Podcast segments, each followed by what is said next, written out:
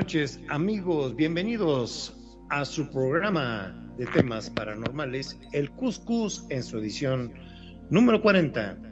Es un gusto para mí estar con ustedes aquí, con todos nuestros oyentes que sintonizan amablemente Radio Consentido, la mejor estación de nuestros temas y muchos temas más que tratamos a lo largo de ya más de un poquito de un año dando la bienvenida a nuestros excelentes panelistas de cada martes, eh, que a continuación se presentan con ustedes como cada martes. Adelante.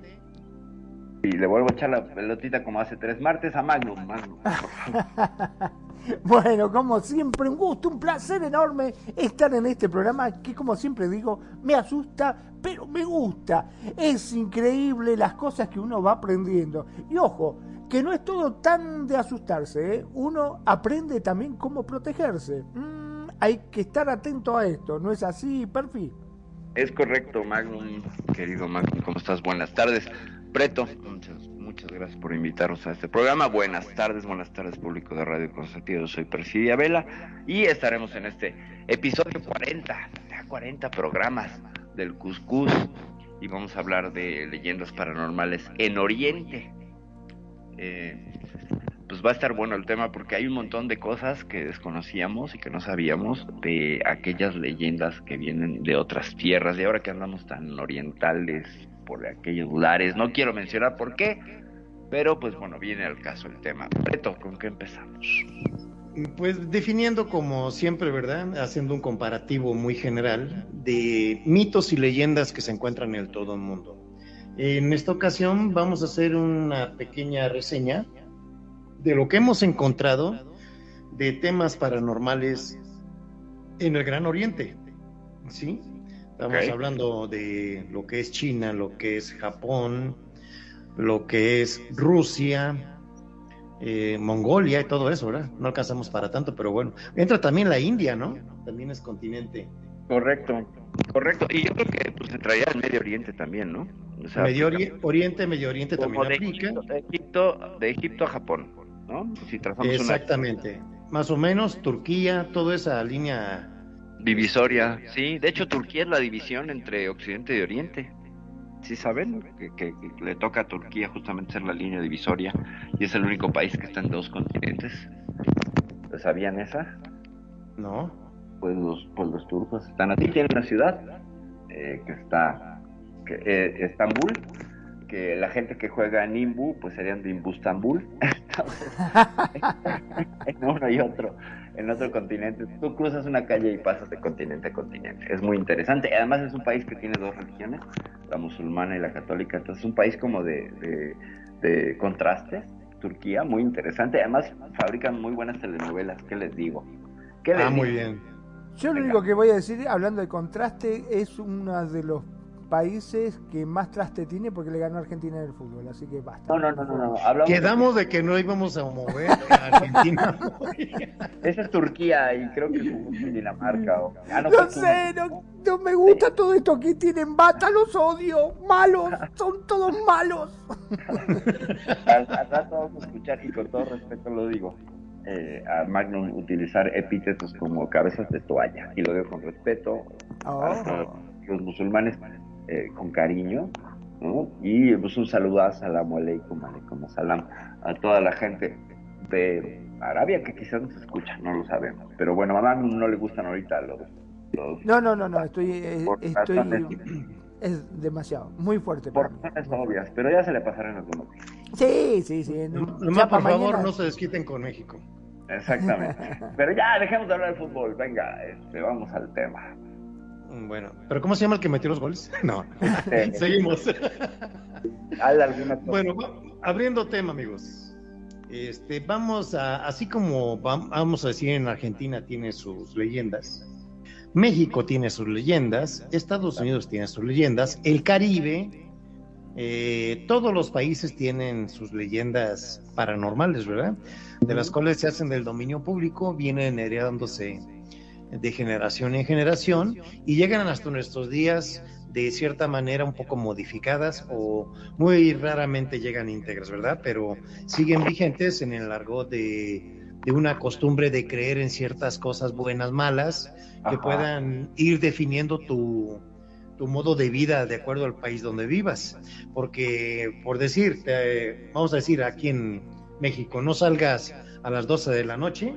En los pueblitos a, la- a las 12 de la noche está prohibido que salgas porque te chupa la bruja, la llorona, los duendes, X. Y te van a hacer una especie de, ya de costumbre de que la gente lo respeta, ¿verdad? Que es lo admirable, ¿verdad? Claro. Se quedan No. acostumbrados a ciertas este, costumbres de Ajá. ciertos lugares. ¿Sí? Bueno, en este caso vamos a hablar de lo que son este, las leyendas japonesas. ¿Sí? Venga. Y vam- vamos a hacer una descripción más o menos de lo que hemos encontrado respecto a cómo en Japón impactan ciertas leyendas que tienen el equivalente a la llorona, como digo, equivalente al jinete sin cabeza. ¿eh? Y este, bueno, ahí vamos. Si hay algo que los japoneses saben hacer muy bien, además de los coches, tecnología y sus concursos que son muy, muy exóticos, ¿verdad? Perfil? Correcto, sí, como no, los concursos de televisión japoneses. Concursos de tele son únicos. ¿eh? Ah, Eh, únicos. Eh, Además, tam- los Simpsons los parodiaban. Ta- eh, también tienen dentro de su arte hacer historias de terror, donde han surgido películas que más adelante han sido retomadas por Hollywood. Pero que en realidad es que dichas historias muchas veces se basan en supuestos acontecimientos que han dado paso a leyendas urbanas. Por ejemplo, no hay forma de saber si, dichas leyendas ocurrieron u ocurren en realidad, pero debido a su complejidad y que han pasado de generación y generación, hay un sector de la población japonesa que se las toma muy en serio, al grado de no jugar con ellas, incluso eh, nunca mencionarlas por despertar la ira de los espíritus, que también son muy dados a creer los espíritus, los japoneses. Les va un ejemplo de las leyendas vigentes en Japón. Así Ajá. como se oye, no sé si sea eh, correcta la pronunciación. Kuchisake Ona. Es Kuchisake. una leyenda. El, el significado de Kuchisake Ona sería algo así como la mujer de la boca cordada, cortada. Ujú. Y su origen no es del todo claro, ya que por un lado nos hablan de la historia de una mujer que fue mutilada salvajemente por su marido una vez que regresó en forma de espíritu maligno. Pero hay otra versión de una mujer que fue encontrada con dicha cortada después de un accidente automovilístico. La leyenda cuenta que esta mujer suele aparecerse con una mascarilla quirúrgica, lo que es normal en los japoneses que buscan cuidarse de resfriados o enfermedades. Sus víctimas principalmente son niños y si la llegases a encontrar te detendrá y te preguntará si es bella. Si respondes que no, te cortará la cabeza con unas tijeras, pero si respondes que sí, se quitará la máscara mostrando su boca cortada y te volverá a preguntar si es bella. En esta ocasión, respondes que no, te cortará a la mitad. Ok. Pero si respondes que sí, se alegrará y te cortará la boca de oreja a oreja, dejándote como ella. O sea que como quiera te corta. Oh, o sea, ¿no hay alguna opción? Claro, alguna opción le voy a decir, ¿cómo opción- me veo? la opción- Es la- que no haya corte, le voy a decir, a mí me gustan las películas sin corte, le- directamente. Es, im- es imposible correr y escaparse, ya que si lo intentas, ella reaparecerá frente a ti y no se irá hasta que le contestes a su pregunta. Ahí dale, dale con que sí es bella. Tal vez ha sido el miedo por esta leyenda que varios cole- colegios hacen que sus profesores acompañen a los alumnos hasta sus casas para que lleguen seguros. ¿Qué opinan, a- a compañeros? Qué Pues mira. trabajo la del profesor. Yo, si estuviera en. Japón viviendo y, y fuera a la escuela, yo le diría a la señorita Cometa que me fuera a dejar. ¿Te acuerdas? ¿Cómo no? Sí, señorita Cometa. De Koji. Chivigón, Pau Pau. Chiri. A ver, nuestros amigos de que nos están escuchando, si tienen alguna opinión de la señorita Cometa contra la cara cortada, se las aceptamos. yo, lo voy, yo lo voy a señorita Cometa y a Chivigón. Chirigón y Kochi. Koji, Todavía me acuerdo. Kochi, Koji Koji, Kabuto, ¿cómo no? ¿Cómo no? Además, eran había un, había un, dentro de la serie Señorita Cometa, había un capítulo de una pelota que iban siguiendo y que la tenía una bruja. Y entonces era terrorífico porque la pelota se escondía en un bosque y ahí iban los tarados de Takeshi y Koji a meterse en problemas como siempre. Pero estaba escalofriante ese, ese capítulo. Me acuerdo que yo veía el de la pelota y no lo terminaba de ver, me daba mucho terror. A ver, A mí, eh, yo, digo yo creo que no llegó, no, llegó, no llegó a Argentina, creo que esa serie. ¿O sí, Magnum? ¿La señorita Cometa? No. No, no, al menos no que yo sepa. El- Bueno, te, Te digo, una de las películas que a mí me asustó muchísimo, que me dejó mañana noche sin dormir, es esa japonesa que se te subía en la espalda eh, porque se había Ah. suicidado. Shooter, creo que se llamaba la película. Sho- Shooter, una cosa así. E- Es un remake, esa japonesa, de una película tailandesa. Porque eh, es una leyenda tailandesa el espíritu que se te sube y lo cargas. Ay, ah, susto. mitología tailandesa, ahorita te digo cómo se llaman esos eh, Bangangyang, una cosa así, ahorita, ahorita les checo el dato. eh, suelen tomar un huésped para sentir que siguen vivos. Entonces como que te chupan la energía, como que es el muerto que se te sube, pero en realidad lo traes de caballito. claro. Y, y, y- está ahí todo el tiempo, ¿no? Entonces hay quien lo ve y no, y es una cosa terrorífica, pero sí en ambas versiones de la película es espantoso y es una de las películas, al menos de, de Asia, con un punch para el terror bárbaro, ¿eh? Bárbaro. Sí, sí, te digo que me asustó también. muchísimo. Sí, sí, sí. Sí, Te da sí, muchísimo sí. miedo porque vos veías y aparecía ahí el, el hombre se iba a pesar y pesaba casi el doble. Y decía, pero ¿cómo puede ser? Y era cuando muestra que estaba la tipa abrazada así como un koala prendido en la espalda del... Ajá, ajá. Ay, Dios, dije yo, qué cosa horrible, por favor, terrible. Eh, acá yo había encontrado algo, dice, en muchas culturas los difuntos y su fantasma tienen una gran relevancia. Y Japón no es una excepción. La muerte es casi tan importante como la vida. Cuando una persona muere, puede viajar hasta el anoyo. Así El que más amigos de la radio, si ya, se- si ya se encuentran por ahí a la Kuchi, Kuchisake Ona y les preguntan si es bella, cántenle, quítate, quítate la máscara. Exacto. Sí, pero igual te la van a cortar. Como quiera te la van a cortar.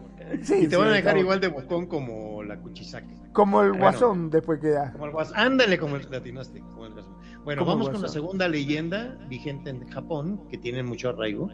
Ajá. Se llama eh, Teke Teke. Teque, teque.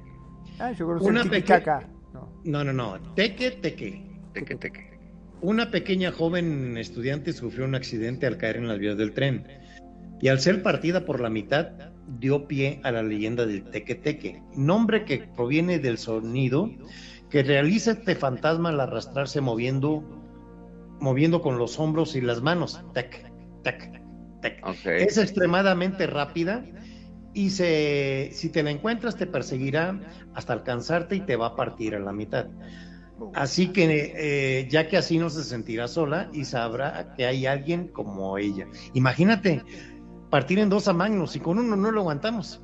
No, pero bueno. eh, usted imagínese, pero todos estos japoneses te quieren partir como un queso, ¿qué les pasa? Oye, sí, La ¿eh? otra, Ahí les va, ahí les va. Hablando de cortadas, hay una película japonesa que se llama Ichi the Killer de Takashi Miike, no sé si la han visto, es un gran director Takashi Miike. El enemigo de Ichi the Killer, Ichi en realidad es como el superhéroe, es un hombre que tiene superpoderes, pero es muy cobarde. Y el enemigo trae cortada la boca, así como la, como la primera leyenda urbana que refirió Preto, pero la trae cerrada con unos piercings y se los quita para poder abrir completamente la boca. De las escenas memorables de Ichi de Killer les voy a hacer spoiler, porque es probable que no la vean, pero nada más para que se den cuenta de lo brutal de la película.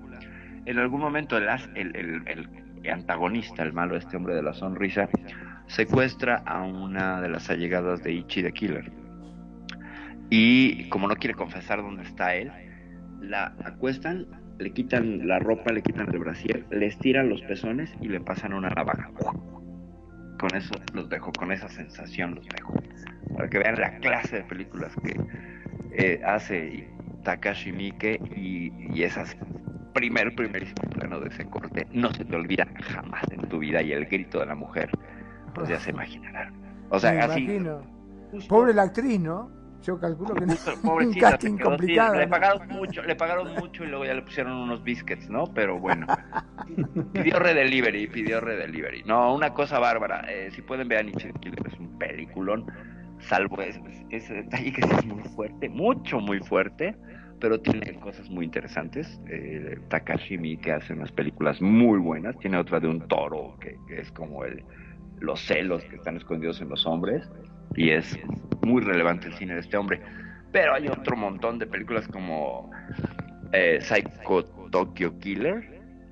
No saben qué cosa tan deliciosa de absurdo y de, y de situaciones de clase B, porque es una película de bajo presupuesto, donde el enemigo eh, le salen unos tubos que son como los tubos de los coches, ya saben, estos tubos de enfriamiento, y tal cual, y que tienen unas boquitas. Bueno, no, no, no, no, no, no, no. Pero es tan buena, es tan mala que es tan buena, ya saben, este cine que dices, bueno, es palomero, pero no dejo de verlo, de ese tipo de películas. Preto. Ok, eh, en este caso, a ver, Magnus, si quieres opinar. No, no, está bien, eh, ya estoy estoy asustado ya con lo que estoy escuchando, básicamente, ¿no? Por eso estoy calladito, estoy ahí, no, no, no, no quiero este, meterme demasiado en esto. Mamita querida, todos te cortan, te parten como el queso, te cortan los pezones. Oh, miércoles. ¿No hay una película japonesa de terror que no te corte algo? Este, creo que el aro no hay cortes. Ah. Solo un video que tiene muchos intercortes, ¿no? Que es el que revela de dónde sale esta muchachita que se llama Samara y que generó toda una ola de imitadoras y de videos de chicas japonesas cabello vuelto sobre la cara, vestidas de blanco, que era como el, el, estereotipo del fantasma, ¿no? Si pueden buscar en, YouTube la, una broma de Samara, el Samara Prank. Es una chica que está vestida así, esperando gente que salga de un elevador y los asusta. Justo estaba todo el boom de la película. Hasta que un tipo se regresa y le da una patada. Y es tan divertido, pero tan divertido. Porque primero te avientas como cinco personas que salen despavoridas. Hasta que después la niña, la niña recibe su merecido. Y es algo que nos gustaría hacer con las entidades paranormales, poderles patear. Pero no? no te asustes. ¿Qué otra fiesta japonesa podríamos encontrar? Muy bien, tenemos una visita aquí en el estudio. Welcome, Donna, pero habla en inglés, no creo que nos entienda. ok. Bueno, vamos a hablar de la tercera leyenda, que es la muñeca Okiku. Ah, como no, Okiku, ay, eso es terrible. sí. En 1918, Ekichi Suzuki de 17 años compró una muñeca en la famosa calle de Tanuki Koji, en Sapporo, con, con, intención de regalársela a su hermana de dos años, Okiku. La pequeña niña se enamoró de la muñeca, pero años más tarde murió de repente, repentinamente de un resfriado. Ah. En homenaje a la niña, la, eh, la, familia decidió, decidió, colocar la muñeca en un altar para rezar en memoria de Okiku. Poco tiempo después, la familia empezó a notar que el cabello de la muñeca había crecido, lo que significaba que el espíritu de la niña se había alojado en la muñeca. Para 1938, la familia Suzuki decide mudarse y dejar la muñeca a cargo del templo Manenji, que al día de hoy tiene en exhibición la muñeca que, eh, eh, real, ¿eh? De 40 centímetros Wow. y que desde entonces ha visto crecer su cabello por debajo de la rodilla, lo que ha ocasionado que de manera periódica tenga que ser cortado. Mira que le crece la cabeza. ¿Qué tal? ¿Qué tal? Ahí te están saludando, Magnum. Ok. Eh, fíjate qué interesante porque esto daría pie a otra película, eh, a un remake, ¿no? Norteamericano que sería Chucky, ¿no? Eh, donde, Ah, donde claro, el muñeco. El alma queda dentro de un muñeco. A mí me huele completamente a que de ahí se inspiró Chucky, como en muchas cosas que no sabemos y luego ves que la historia viene de otro lado y es una historia que tiene como connotaciones reales, pues me parece que Okiku sí este pues aporta esto, ¿no? Con, con la película de, de Chucky, que de ahí se inspiran y que además es terriblemente apegado en un país donde buscan el desapego y la cultura sintoísta eh, enseña a las personas a ser como más ligeras con la forma de relacionarse y el budismo, etcétera. Es lo interesante de los japoneses que nacen sintoístas, eh, crían budistas, se casan católicos y llevan su vida con las tres religiones perfectamente en equilibrio. ¿Saben por qué? Dato cultural que a nadie le interesa, pero es menester decirlo. Cuando eh, en Japón feudal, que era un país meramente sintoísta, empezaron a llegar los primeros monjes budistas, eh, tuvieron la sabiduría de darse cuenta que estaba empezando a pegar el budismo muchísimo, la gente estaba eh, afiliando ahora sí que a las filas del budismo, y para evitar una guerra religiosa, hicieron un festival donde las deidades sintoístas recibían a los budistas, a las deidades budistas, y entonces hicieron este, esta, esta eh, este sincretismo de una manera pacífica. Entonces, después que el catolicismo empezó, hicieron el mismo festival. Las deidades sinto-budistas recibieron a los santos cristianos. Y esto es un dato que habla muy bien de los japoneses en cuanto a tolerancia religiosa, cosa que en otras latitudes no sucede. Pero bueno. Así es. A ver, Magno, una pregunta para ti. ¿Qué costumbre tienes cuando vas al baño? Depende de lo que vayas a hacer, ¿no? ¿Tú eres de- tú Porque por, el por, por lo general, si me voy a lavar la cara, este, me llevo la toallita, el jaboncito, no sé. Si no te llevas tu celular. Ah, empezamos por ahí, sí, sí. Bueno, Bueno. por eso, igual Esta- depende de lo que vayas a hacer, ¿no? Bueno, esta leyenda se llama Akamanto. Apa. Ok. Akamanto, con esta leyenda los baños japoneses se convierten en el lugar más terrorífico del mundo, ya que Akamanto es un espíritu malvado que se aparece mientras estás en el inodoro. Ay, ay, ay, ay. Fantasma de la Pri- principalmente en baños públicos y de cole- colegios. Akamanto se presenta ante ti y te pregunta si quieres papel de baño rojo o azul. Espérame. Todo preguntan esto. Si Es res- complicado. Todavía te pregunta. Si te, si, te eh, si te respondes que rojo, te cortará con su cuchillo hasta que tu ropa se, se torne de color rojo. Pero si escoges azul, te estrangulará hasta que tu cara se ponga azul.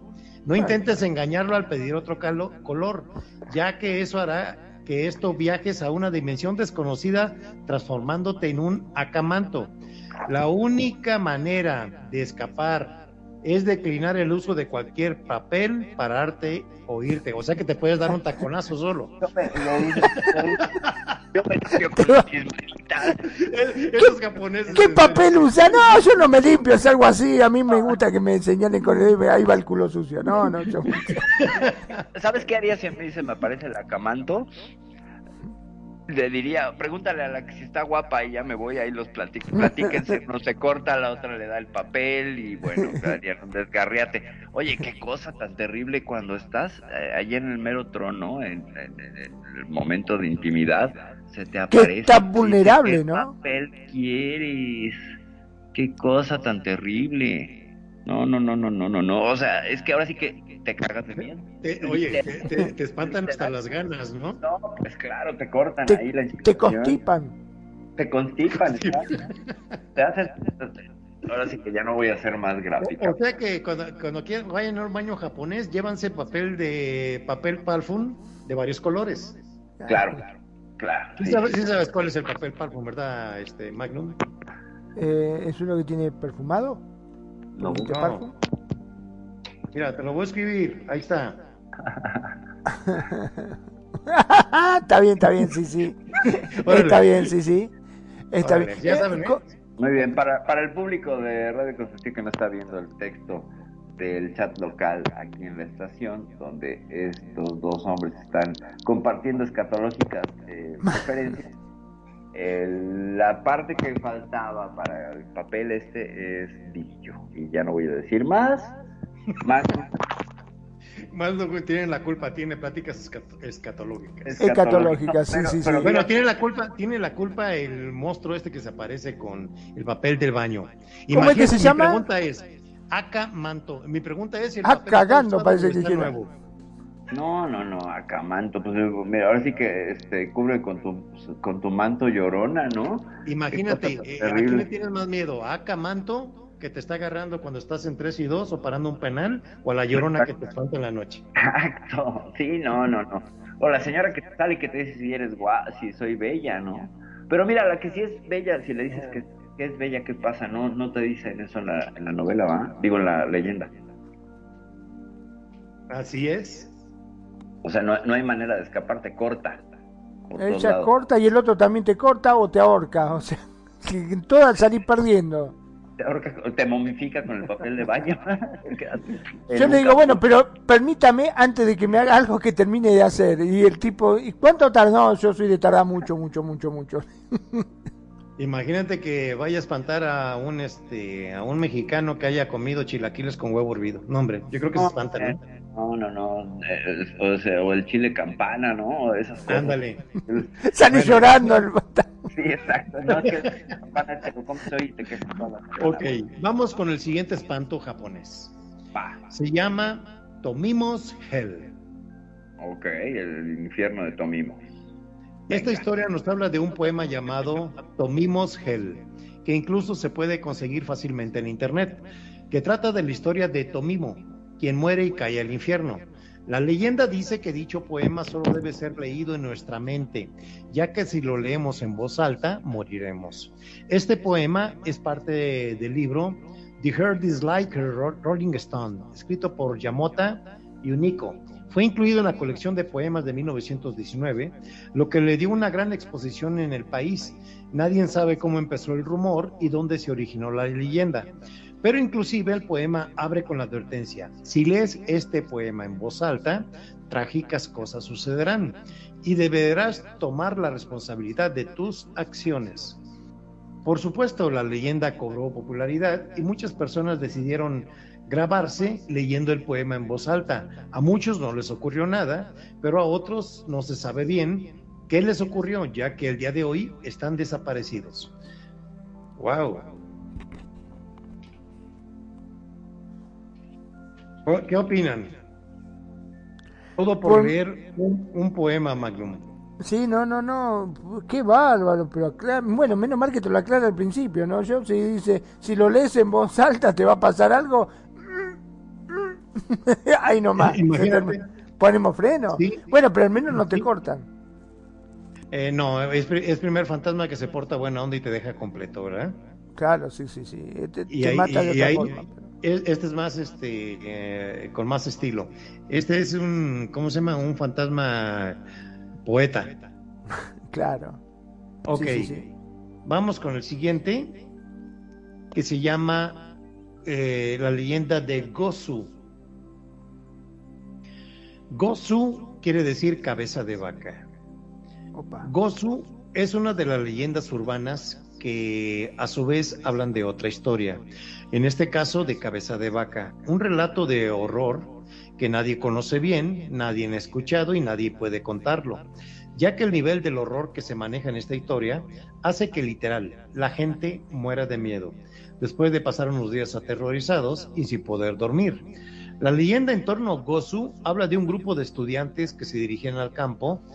En el viaje dentro del autobús, el profesor decide contarles la cabeza de la historia de cabeza de vaca. Conforme avanza la historia, los estudiantes notan que el, profe- el profesor se vuelve más intenso y que se involucra de lleno en la historia, al grado que los estudiantes le exigen al profesor que se detenga El, el, autobús se accidenta y fue encontrado días después con los estudiantes en profundo estado de trance y espuma en la boca. Nadie recuerda lo sucedido, ni siquiera la historia de cabeza de vaca. Wow. Wow, qué rara, qué rara historia, ¿no? Sí, la verdad que sí. Aparte, eh, intervienen ya jóvenes, ¿no? Directamente estudiantes, no es que te agarran a, a vos solo, agarra un, un, grupo grande de chicos que iban en un bus, este, no, no, impresionante, la verdad que sí. Estos sí que son terroríficos estos japoneses, la mierda eh, sí. que complicado. No sí, eh, son, son historias media raras, ¿no? Sí, que te agarran en el baño cosas así como que sí, sí, o sea como que como que no son muy coherentes con las costumbres americanas no o sea lugares muy lugares muy extraños para que un fantasma se presente. Sí porque si vos te pones a analizar cuántos fantasmas se te presentan en el baño ninguno. Historia que se te Ninguno. presenta en el baño ninguno que yo sepa más más, más este referido a lo que es este por ejemplo, en la costumbre que tenemos aquí en México, que normal, la mayor parte de, las, de, de, los espantos son los cementerios, eh, son lugares este, áridos, muy lejos, en las montañas, ¿verdad? Pero estos ocupan lo que es la zona urbana, ¿no? Y sí. Eh, Me imagino... Aparte, urbana, o sea, que se mete en cualquier lado, a cualquier, en cualquier parte, no, no puedes escapar. No, oye, yo, yo pienso que porque en Japón como que casi no hay tierra, ¿no? Viven en islas, son tres, Honshu, Kyushu y Hokkaido. No, eh, cuando uno tiene miedo, ¿qué hace? Sale corriendo y se refugia en su casa. Y si encima hasta en el baño te siguen, ya no tenés dónde esconderte. Sí, entonces en este, en ese, en ese concepto que tenemos nosotros de espantos, eh, nomás esa es la diferencia que vemos con el mundo, eh, eh, con el mundo occidental, ¿verdad? De que son en lugares muy públicos donde desaparecen estos espantos, no son en lugares solitarios como acá en Occidente.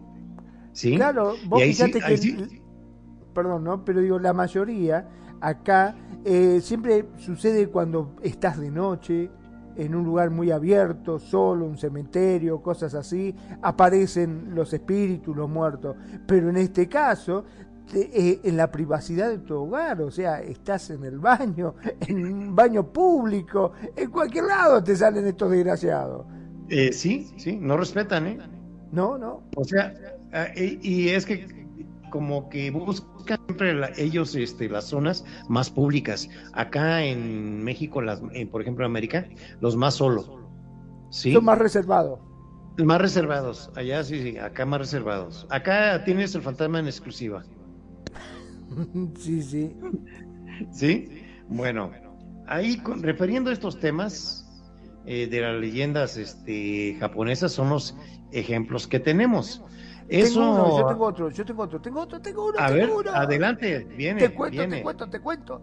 Eh, bueno, te cuento, cuando una persona muere puede viajar hasta el Anoyo, que es el más allá, pero el camino no es fácil y cualquier obstáculo hacia la meta puede hacer que el espíritu se convierta en un Yurei.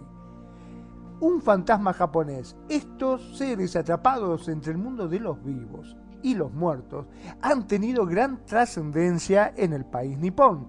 Leyendas, rumores, tradiciones y misterios han perdurado incluso hasta la fecha de hoy.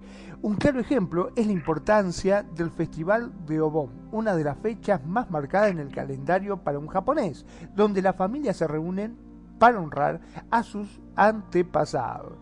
Antes de, mm, empezar, vamos a dar un breve inciso sobre el significado de la muerte en Japón, para entender dónde los Yurei, según la tradición sintoísta, todos tenemos un Dios en nuestro interior, similar a lo que conocemos como alma, que se sustenta con nuestras carnes. Al morir, este Dios se libera y se separa. Este espíritu tiene que llegar hasta el más allá, pero es una tarea ardua. Es por eso que cuando un familiar muere, los vivos tienen que velar por él, ayudarlo y acompañarlo durante su travesía a través de ciertos rituales. Una vez que supere todos los obstáculos, este antepasado velará por la vida de los mortales en la tierra y los protegerá de cualquier mal. Pero para aquellos que han tenido una muerte no natural, se hayan dejado asuntos por resolver o no hayan tenido una ceremonia bien realizada, podrían tener un camino complicado y quedarse vagando entre la vida y la muerte. Ahí pues los yurei son estas almas agónicas que no descansarán hasta solucionar sus problemas terrenales. ¿Qué me vemos- conduce? Vemos, Adelante, perfil. vemos cómo, cómo coincide con otras concepciones del fantasma occidental, por ejemplo, del fantasma que, que tiene una misión, ¿no? Que tiene que completar una misión para poder ser liberado, el fantasma que trae un mensaje, por ejemplo, los fantasmas mensajeros. Ahí, pues creo que el fantasma de Canterville de, de Oscar Wilde señalaba siempre hacia un lugar, ¿no? Porque había un tesoro o algo ahí, si la memoria no me falla. Entonces hay, hay una similitud ahí de tengo que completar algo para poder trascender.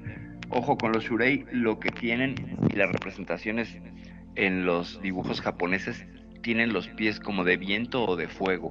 Y una Claro. de las representaciones japonesas, ¿no se acuerdan que en los inicios de internet había una foto de una como fantasma que estaba en medio de un pasillo de un hospital, que era un Photoshop, pero era terrorífica. No sé si se acuerdan que llegaba por mail esa foto y que te estaba viendo así como flotando en medio de, de un pasillo de hospital.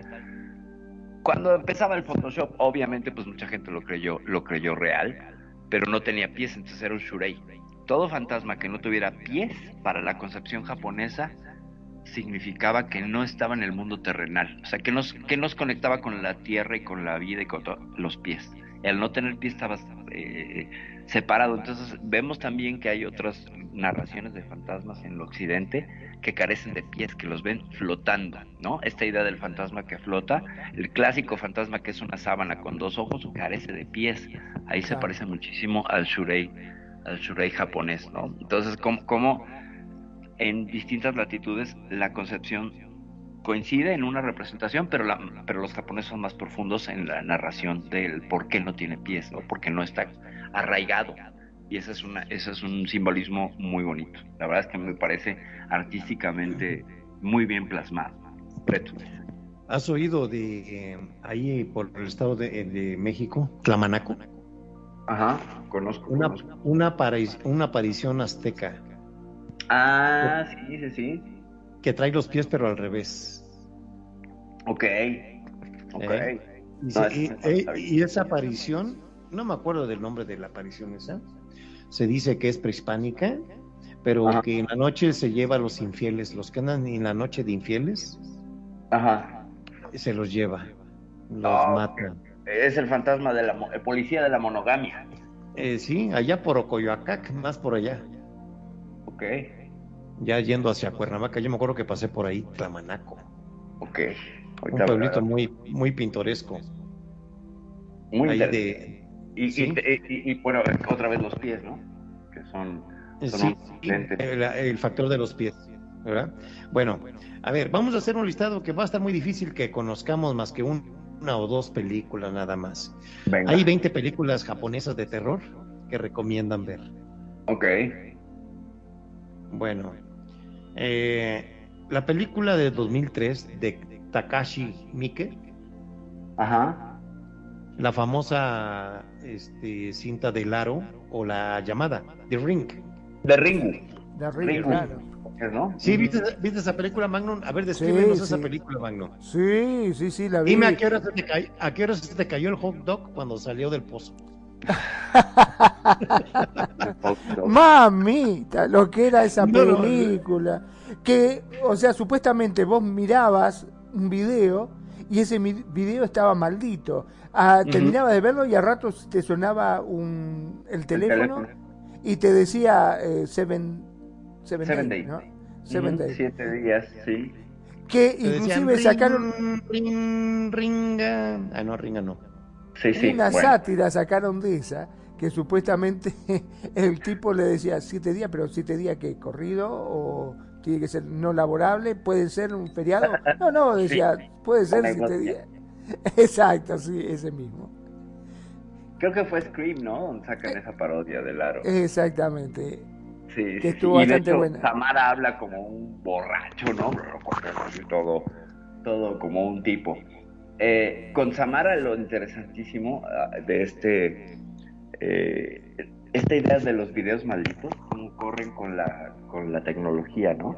Cómo nuestras narrativas de, los, de las cosas paranormales poseen objetos, como fue nuestro primer programa, que eran objetos poseídos, no sé si se acuerdan, que estaban imbuidos de una energía o de una maldición o de algo, y lo iban pasando. Entonces aquí era de tener la cadena de pasar ese video o que lo copiaran, etcétera.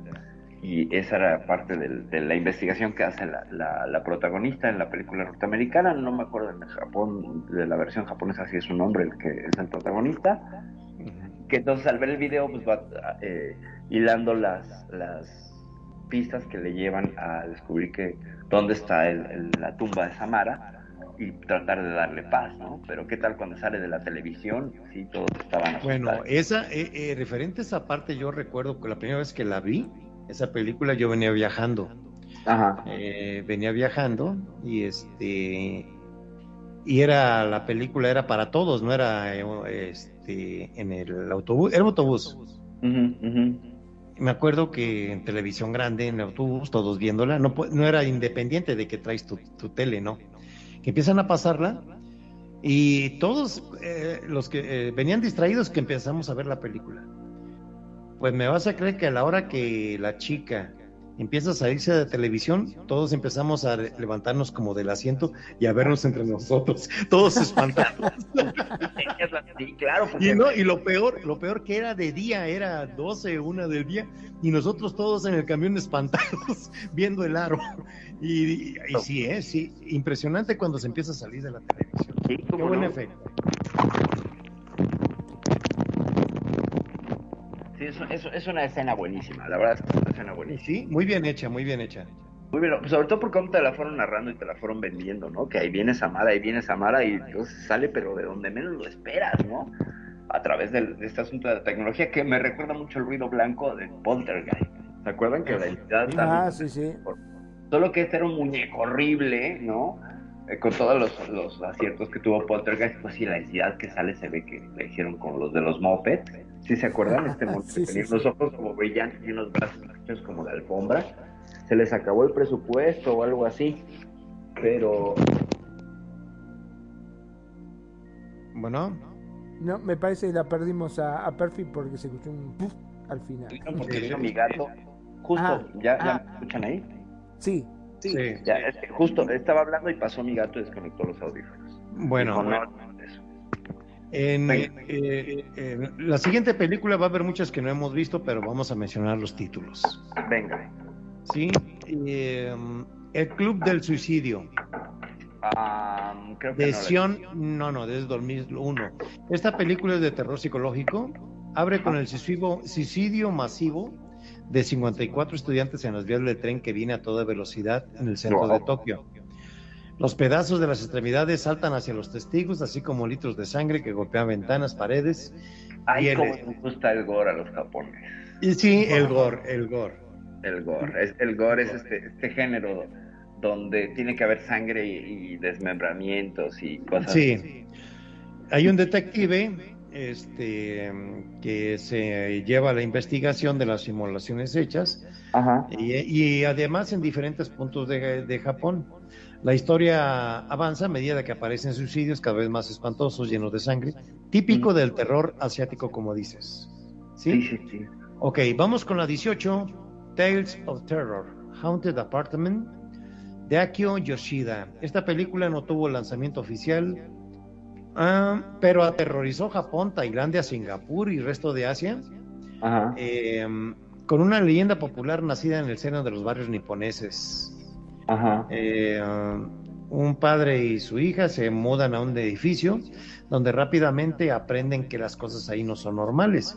El conserje les advierte a él y a ella y a su padre sobre un toque de queda a partir de la medianoche, así como otras reglas. Nadie se puede mudar si no hay nadie nuevo que entre. Lo que no sospechan los recién llegados es que si llegan a romper alguna de estas reglas, les espera el castigo del fantasma de la hija del constructor del edificio. Wow. Bueno, no, no me voy a extender mucho porque son varias. Tokyo Gore Police. Ah, Tokyo, es Tokyo Gore Police, no es Tokyo Psycho Killer, esa es otra de Tokyo Psycho Killer. Tokyo Gore Police es una joya, sí la he visto. Ah, perfecto. Es una mezcla de acción, ciencia ficción, humor negro, litros de sangre. Nos da como resultado este film que recorrió con éxito las carteleras asiáticas y diferentes festivales del cine del mundo. O se oye bien nombrada, ¿eh?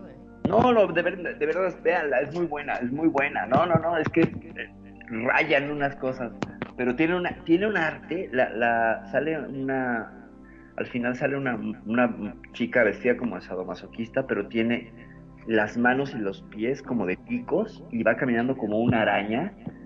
Qué cosa tan terrorífica, ¿eh? Desde una espada de samurái hasta una escopeta que dispara puños humanos. wow. Imagínate, Magnum. No, O sea, hacemos un licuado ahí.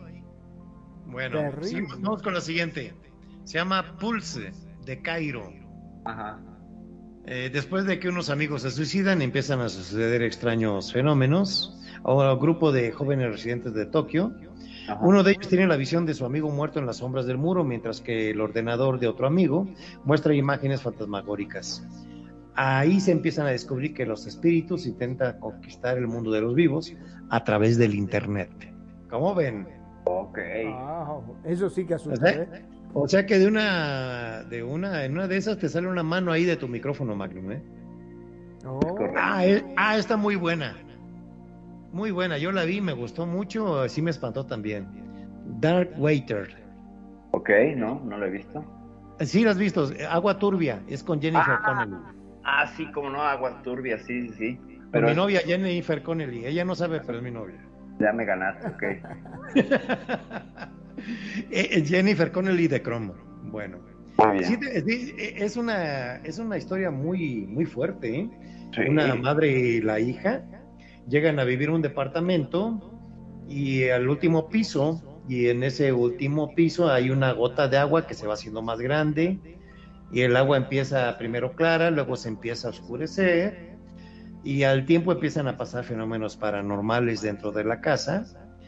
Y este llega el punto de que ya empiezan los poltergeists dentro de la casa, ¿se acuerdas, ujú. Y hay una escena muy fuerte donde se oyen voces, eh, la mamá preocupada porque la niña platica con alguien. Y, la, y en una escena está esta chica en la tina bañándose y siente que la niña, esta es su hija, le está, este, ¿cómo se llama? Acariciando el, el pelo. Ajá. Le está, le está poniendo jabón, le está así. Cuando de repente su hija aparece dentro de la puerta y le dice, mamá, entonces que me está acariciando el pelo. Que está aquí, este, haciéndome cuchi Sí. cuchi de ojito. Sí, Wow. no les digo más, no les digo más al público, pero véanla, está muy buena porque sí vale la pena. Este, sí se asustan, ¿eh? Es de las pocas eh, de películas junto con El Aro que me ha asustado. Ok. Dark Waiter o Agua Turbia. Ok, ¿Cuántos, vamos con- ¿cuántos pretos le, le damos a esa película?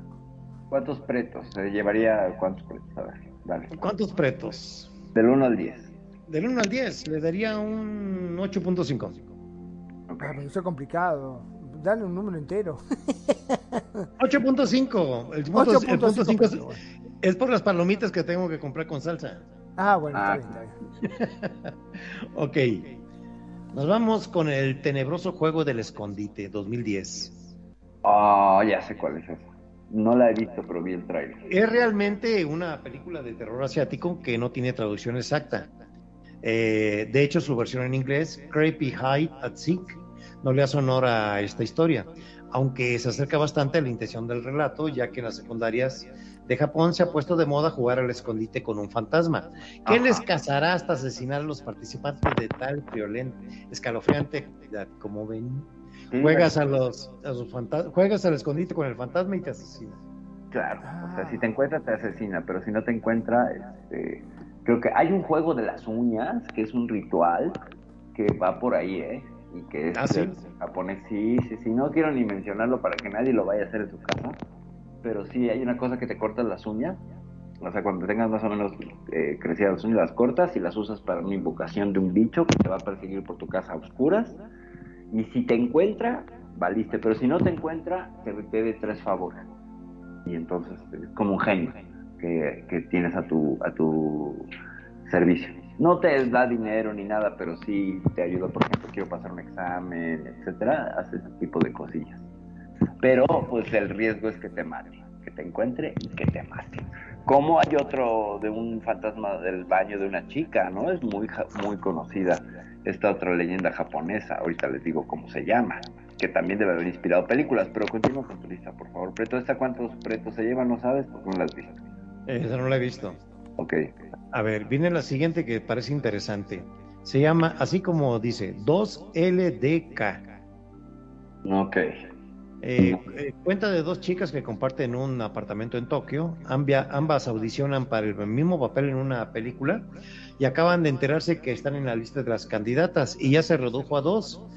Mientras esperan noticias de quién obtendrá el papel, sus per- personalidades se estallan hasta chocar una batalla sin cuartel entre las dos. Con esta simple premisa, en las que solo hay dos actrices en escena, explota una de las películas de terror más interesantes salidas de Japón, por supuesto, con toques de humor y drama, que da un balance muy interesante a una obra minimalista. ¿Eh? ¿Se oye bien?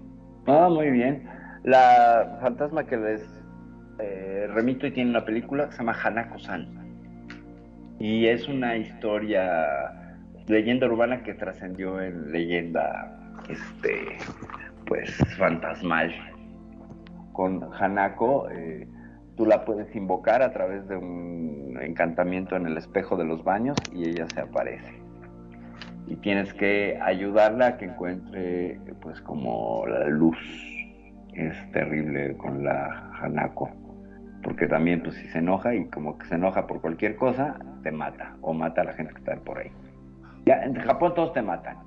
Bueno, eh, ¿qué, qué les parece si con esta lista hasta donde avanzamos está bien? Todavía hay más, son muchas, pero yo con este resumen ya vemos un enfoque de cómo en Japón van enfilando siempre lo paranormal, eh, con unos temas como dijiste muy, este, yo creo que son un poco más pesados que Hollywood, ¿eh? Por el nivel de sangre que exhiben, ¿eh?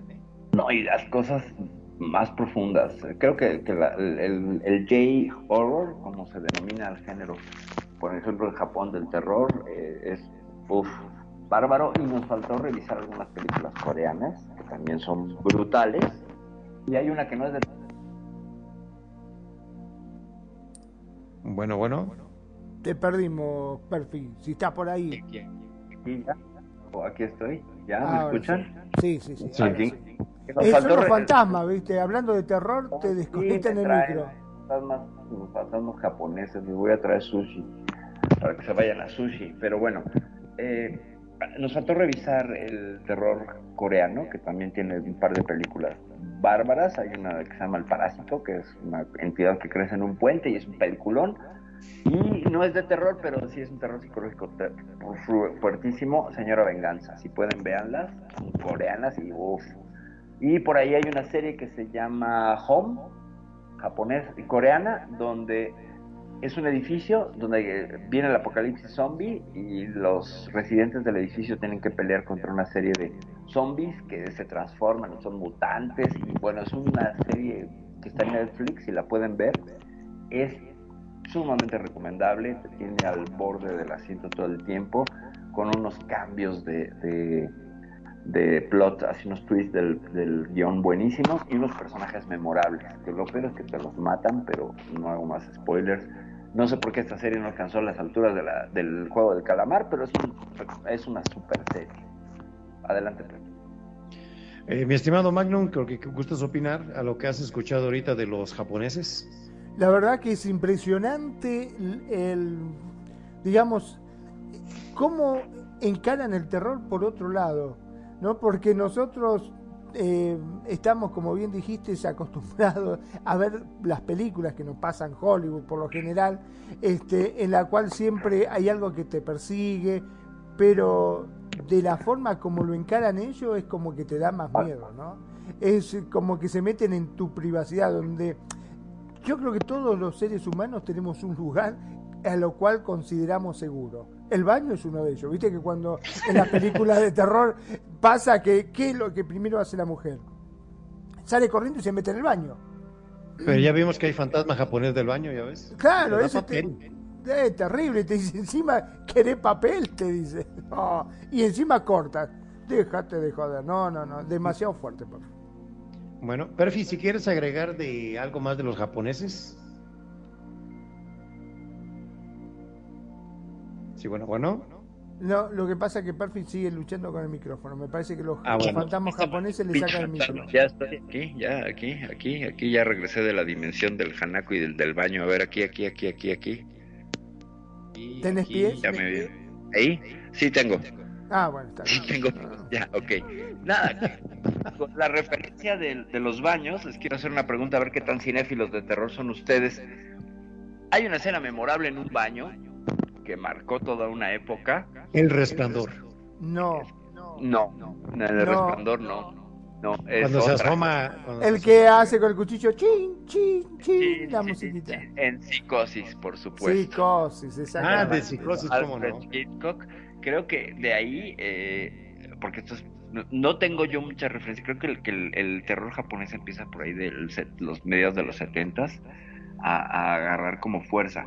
Pero este referente de las situaciones del baño como un lugar íntimo de seguridad donde lo desconocido, el riesgo, el miedo, el peligro te acecha, lo maneja magistralmente Alfred Hitchcock con esa escena que es icónica y que todos la podemos recordar, está en nuestro ADN. Casi, Bueno, casi. pero hablando de eso, vos que sos tan cinéfila y que sabés tanto a veces de las películas, vos sabés que yo de eso me había enterado eh, de que supuestamente Alfred Hitchcock estaba pasando por un mal momento. Cuando hizo esa película particularmente y la lanzó en los cines, no tuvo éxito. Cayó en una depresión, estuvo muy mal y se hizo cargo la mujer. Y fue la mujer el que hizo esos cambios como que le puso la música esa siniestra, la Ajá. cara del- de la chica gritando y todo eso, que fue la que le dio el toque que necesitaba para que fuese famosa. ¿Puede ser Fíjate. que sea cierto? No, no sabía el dato, pero no, no pongo en duda el comentario. Muchas veces se ha tendido a, a hacer una, eh, un borrado de las aportaciones de muchas mujeres en, el, en, el, en las artes y en el cine, etcétera. Tal es el caso de la participación de Yoko Ono en la canción de Imagine, ¿no? Que prácticamente ya la hizo y pues no nos lo habían contado y aquí pues la mujer de Hitchcock fue la que tuvo la genialidad que no borrar otras genialidades de Hitchcock como Los pájaros, que también esa Los película pájaros, es bárbara, sí, sí, sí. Pero ¿a, a dónde va mi comentario? Que de ahí estos clichés, los japoneses tienen la magia de reinventarlos y de volver a hacer que te dé un terror impresionante con el mismo enfoque. O sea, la, la situación es alguien en el baño y le aparece el bicho, pero ¿cómo le va a aparecer? ¿No? Y ahí es, hay unos que han salido de los excusados, eh, creo que no, no es en el aro, pero ahora hay uno que sale del retrete y es una cosa terrorífica. Eh, creo que, que- que es un, un cliché, un lugar común que los japoneses saben reinventar muy bien, que tienen ese talento para, para resignificar cosas que ya hemos visto y que vuelvan a tener su propia personalidad, o, sea, que tengan su propia personalidad y que recordemos esas escenas, ¿no? Como el caso de- del Dark Water, que, de Agua Turbia, o el caso de, de Coming Soon, que es una película tailandesa, donde también hay una escena en el baño impresionante. Adelante, Preto. Muy bien, ok, vamos a hacer un parteaguas entonces, ya dejamos el tema japonés Ok, y proseguimos eh, hablando de Rusia. ok, Tovarich. Tovarich. Exactamente. Rus- hablar de Rusia es hablar del país con mayor extensión geográfica en el mundo, el cual ha sido escenario de una gran cantidad de importantes acontecimientos, a lo largo de los tiempos. Se trata pues de un país con una larga historia, la, la cual cuenta con propios mitos, leyendas, costumbres. Es por eso que a lo largo de ahorita de esta plática vamos a hacer una pequeña selección de mitos, cuentos y leyendas rusas más conocidas. Ok. Ok, empezamos con la leyenda de la Matryoshka. ¡Ay, la babushka! ¡Qué bonito! Matryoshka. Venga, las matrioshkas. Esa era la leyenda que había un humilde carpintero llamado Sergei.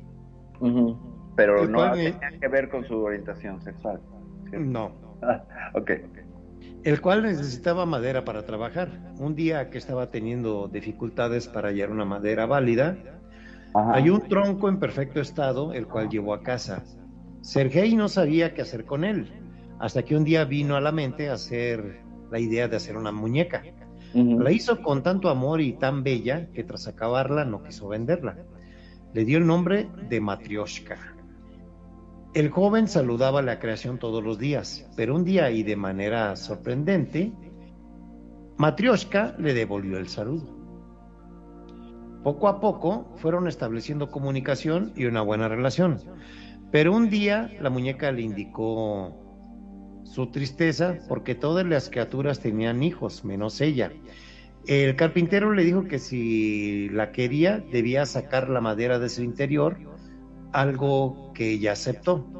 Sergei hizo una copia de menor tamaño a la que eh, llamó Trioshka, pero con el tiempo Trioshka también tuvo ganas de tener hijos, con lo que par- con lo que parte de la madera que hizo otra versión más pequeña llamada Oska.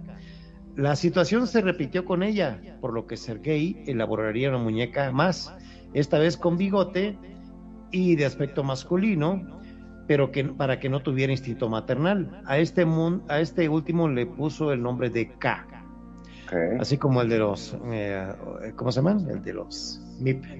Entonces metió en cada uno de los muñecos dentro de su progenitora. Días después, sin embargo, y para desesperación de, de Sergei, y toda su prole se marcharon y desaparecieron sin más. Esa es la historia de Matryoshka. Ah, tengo, tengo un comentario. ¿Por qué no se le ocurrió llamar a Trioshka, Trioskitria, Trioskiliana, este, ¿no? Retrioshka, Retrioshka. Eh, Trioshka, este, Kalentrioshka, Babushka, etcétera? Y cuando, cuando fue el mundial de Rusia, sí, este, ahí por ahí me hicieron un obsequio. Bueno, mi Ajá. mamá, Ajá. este, de una matrioshka, y sí vienen así como lo dice el carpintero, ¿eh? Una dentro de otra. Vienen varias. Yo tengo una historia de terror de la vida real con la matrioshka, pero no por paranormal, pero ah, eh, simbolizaba como es una mujer dentro de otra. Nada más les cuento y se los adelanto. Era el símbolo de una pareja que tuve que tenía eh, trastorno disociativo de la identidad, es decir, tenía personalidad múltiple. Y entonces siempre tenía matrioshkas y cosas, y entonces ella contenía otras mujeres. Y la experiencia de ver cómo le cambiaba el rostro y se eh, las emociones personalizadas se presentaban, qué cosa tan terrible. Y para colmo, la loca de perfidia va y engaña a esta mujer con otra que también tenía trastorno disociativo de la identidad. O sea que Qué andaba imán, qué imán. 30 mujeres. Deja el imán, yo creo que era por el asunto de la dualidad, pero yo no lo podía creer cuando la segunda empezó a manifestar la sintomatología. Bueno, la empecé a reconocer. ¡Qué miedo! Un día les cuento esa historia, pero es que es así de, oh por Dios, porque además una mujer que te ama tiene a alguien que te odia, otra que te quiere destruir y luego hacen, luego se conocieron y entonces hacían este pues intercambios de información y alianzas y enemistades. No, no, no, una cosa terrible. Pero bueno, ya esa es historia de otro, de otro caldero. Síguele con las historias rusas que están buenas. Eh, eh, a ver, Magnum, ¿qué opinas de la matrioshka? La verdad es que no la conocía, pero me asustó cuando mientras ustedes la estaban contando. Con eso te digo todo, mira. Wow. Bueno, Sí, sí, sí, seguimos con la siguiente leyenda rusa. La leyenda del Baba Yaga. Ok. Una de las criaturas más conocidas de las leyendas rusas y eslavas es la bruja Baba Yaga. Es una anciana mujer, si bien en otras versiones la consideran una diosa, que habita los bosques. la, la leyenda dice que este ser del que se dice se alimenta de niños, dispone de dientes de hierro con los que fácilmente puede desgarrar carne. Sin embargo, algunas de sus representaciones no son siempre negativas. Se dice que guarda las aguas de la vida y de la muerte y habita en una casa la cual se desplaza con enormes piernas de pato y en cuya empalizada pueden verse numerosos cráneos humanos. También se dice que rejuvenece cada vez que toma un té hecho con rosas azules, recompensando a quien se las trae. Se le considera la representante del límite entre la vida y la muerte, la Baba Yaga. Yo tengo una canción al respecto. Wow. Hay una canción de Cri Cri, ¿no? Que dice la patita va al mercado, ¿no? Y esa es la patita va por cráneos, no, ya, después chiste malísimo. Eh, yo no sabía sobre las patas de pato, qué cosa tan fuerte. Entonces tenía como facultades como de bruja y medio nahuala, ¿no? Porque se Eh, sí, se transformaba como en un, en la- la- bueno, los pies de pato, ¿no? Ajá, ajá, pero fíjate qué interesante cómo también tiene una representación, ¿no? una vocación benéfica, ¿no? Benévola, o sea, es como Sí, el también. Si le llevaba rosas azules, Ajá. te recompensaba. Yo le voy a llevar los ángeles azules, a ver. Pero a ver, fíjate, o sea, ¿cómo se llamaba el otro, el canto, ando canto? ¿Cómo se llama? ¿El, el japonés? El japonés, el canto. Canto ando, ¿no? Y, y el y entonces Baba Yaga, canto ando. O sea, no te escapas entre una y otra. ¿no? Una te pregunta si es guapa y le pregunta a la señora Baba Yaga que te persiga. Ay. ¿Qué tienen las patas? Hay que se pongan de, hay que se pongan de acuerdo. ¿Qué le pasó a sus patas? Y si no, yo lo que le diría, eh, tengo un pato con una pata metido dentro de un cajón. ¿Cuántos picos y cuántas patas son? Y mientras me contesta me voy a la mierda. Estos eran cuatro tigres, cada tigre en un rincón.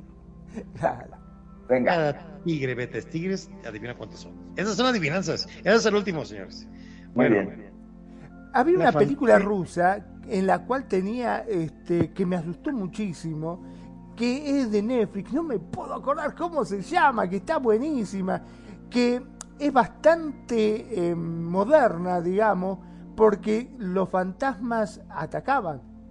Y, Ajá. pero ¿por qué atacaban? Porque era como una máquina que habían inventado en la cual a- a- utilizaban los espíritus para atacar a la gente, lo usaban como una arma de guerra, ¿no? Los rusos. Ah, no sé si hay reflejos siniestros. Creo que es, me parece que era esa, pero estaba muy O- bien hecha, o vos el, te la o el creías. fan- o el fantasma rojo. Y creo que también hay otra donde hay los zombies son una rusa. No, no sé cuál sea esa, porque hay otra que se llama un fantasma para los dos que también es rusa. ¿El experimento fantasma? ¿No es esa? ¿No, no será esa? No me puedo acordar sinceramente cómo se llamaba, pero estaba muy bien que eh, los veía a través de un casco especial que se ponían, podían ver esos espectros que atacaban.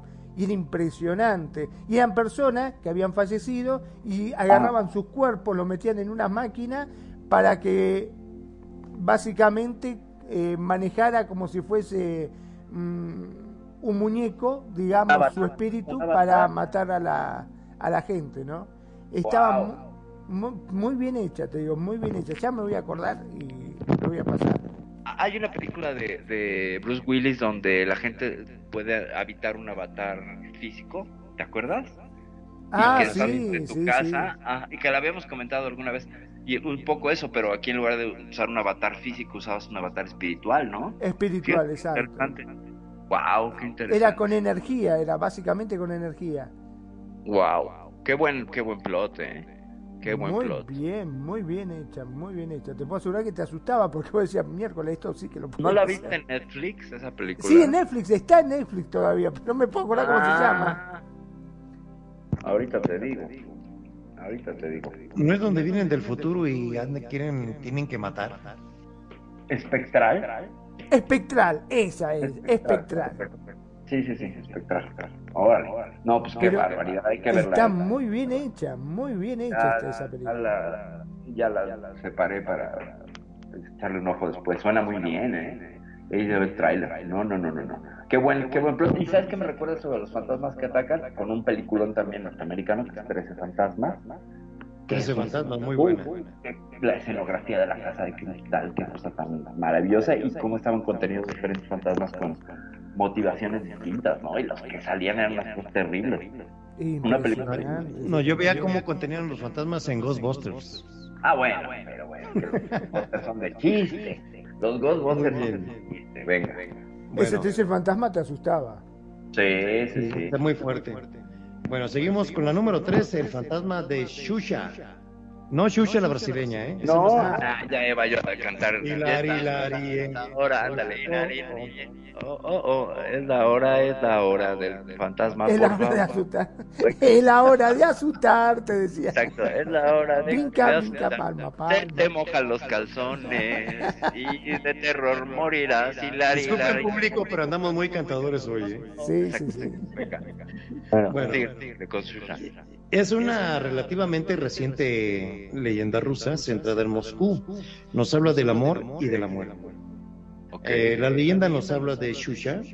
Ajá. Eh, se escribe Z-H-U-Z-H-A. Ah, Shusha. ah, ah. Casi está cerca por la Z y la Está cerca, Casi, lo logra. Una mujer que durante años había estado enamorada de un millonario. De Ajá, Pelé. ajá. Un día paseaba cuando Kunetsimos oyó a un niño que repartía periódicos gritar que su amado se había quitado la vida. Justo cuando bajó de su carruaje y fue a buscar más información, fue arrollada y murió. La llevó un ciclista. Sin embargo, pasaron los días, pasaron los días y el chico que vendía los periódicos apareció muerto y estrangulado con una media de mujer, la que llevaba a Shusha el día de su muerte, o sea que ella lo mató. Al poco día también murieron quienes habían publicado la supuesta muerte del millonario.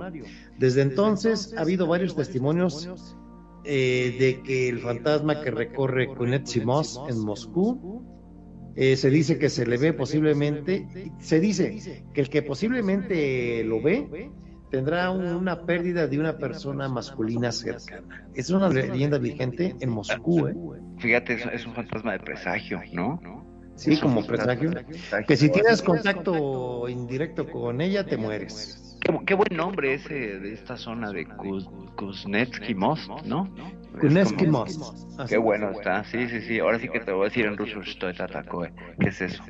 Eso significa Shtoy Tatakoe. ¿Qué es eso? Al ser un- una zona, este, Es pasivo. una calle, una avenida, una, algo así, ¿no? O Sí, es ser- como una avenida. Sí, porque no creo que sea un, un, este, ¿cómo les dicen a estos lugares como era el oblast, ¿no? El oblast. Ah, sí, los lugares son como los pueblos. Ajá, Los oblast. oblasts. Oblast. Así es. Ciertamente, por razón. Qué rico, qué rico el pollo tabac y los pirushkis rusos. Ya, me acordé de la gastronomía rusa, venga, venga. Yo nomás lo de ruso es el casalchoc. ¿Sí lo has probado? Y hasta eso, es, hasta eso creo que es este, ¿cómo se llama? Es cosaco. Ah, y- o el borscht, que es una, El borscht, una ah, el borscht, sopa, sí. una sopa es la sopa, la sopa vodka, más tradicional vodka. de, eh, sí, así es. Pero tiene vodka. ¿Tiene vodka mejor? Sí, Bueno. sí, sí, porque ya ves que es tan frío. Es que lo- los rusos los rusos tienen esos altos índices de alcoholismo por el frío, ¿eh? O sea, los enseñan a beber desde pequeños para aguantar el frío. Es dato cultural que a nadie le importa, pero, pero sí, por eso beben tanto vodka. Bueno, vamos con la leyenda número 4, Venga. la leyenda de la Dama de las Nieves. No María Antonieta de las Nieves. No de fresa, de vainilla, ni nada de eso. Venga. Bueno, al igual que otros muchos pueblos que donde hacen temperaturas gélidas, los rusos también tienen una leyenda que hace referencia al frío. En su caso, hace referencia a la infidelidad y a la traición. Se, traza- se Otro. trata, que- Ajá. se trata de la leyenda de Sgroya. Ok. Qué nombres tan buenos. Esta en la apariencia joven y atractiva mujer es un espíritu furioso que odia al género masculino Ajá. debido al engaño que sufrió por su pareja. Aunque en otras versiones es una deidad que castiga los, los actos de infidelidad. Sgroya se aparece en los caminos ofreciendo las atenciones a los varones que se cruzan con ella, seduciéndolos. De aceptar sus invitaciones y besarla, Te corta. ella se, vol- ella se volverá un témpano de hielo. y llevará a su víctima a la muerte por congelación, o bien lo hará enloquecer. O sea que si la, ve- si la besas, Magnum, se te hace hielo todo. Apa. Bueno, pero al menos no te corta nada esta. No, pero, pero- pero después te cortan en cubitos de hielo y va a servir para el whisky. No manches. O sea, imagínate. No, no, no. Fíjate, aquí hay algo bien interesante. Como eh, es el segundo, el segundo referente a un fantasma que castiga la infidelidad, ¿no? Como el del Plasmanalco y estas Groya. eh, son fantasmas que se desquitan por por infidelidades y hay otro fantasma japonés que más bien es una jania, las janias son como espíritus protectores o que te persiguen dependiendo de cómo tú los invoques o cómo los concibas y eh, en el teatro japonés se han visto que hay máscaras como de demonios que son bu- bueno eh, esos demonios son en realidad janias y suelen ser femeninas y muchas de ellas enloquecen por celos y se convierten en janias. O sea que también en Japón hay una cuestión que tiene que ver con la fidelidad, los celos, la territorialidad. Pero ¿dónde quedó libre albedrío? No, pues imagínate dónde quedó, ¿no? ¿Dónde quedaron los celos? O sea que mujeres de ese le dejen de tener celos de sus parejas, pues si no van a acabar siendo janias, groyas, babayagas, este, cantuando, o van a andar ofreciendo papel del baño azul o rojo en los baños. Bueno, vamos con la leyenda, la 5, la leyenda de la ciudad de Kites. Algunas leyendas rusas nos hablan de la invasión que sufrieron en la antigüedad por parte de los mongoles. Concretamente, una de ellas hace referencia a la desaparición de la ciudad de Kites. Kites. Según la leyenda, Vladimir fundó dos ciudades, una llamada Malikites y otra que recibió el nombre de Bolshoi Kites. Sin embargo, los mongoles invadieron la primera de ellas, haciendo durante el proceso prisioneros, los cuales acabaron confesando cómo llegar a la segunda. Ajá. Una vez que llegaron a las cercanías, contemplaron que esta ciudad no tenía murallas ni estructura defensiva, ante lo que atacaron de inmediato. Los desesperados ciudadanos rezaban por su salvación. Sin embargo, antes de que los asaltantes arribaran a la ciudad, esta fue engullida Ok.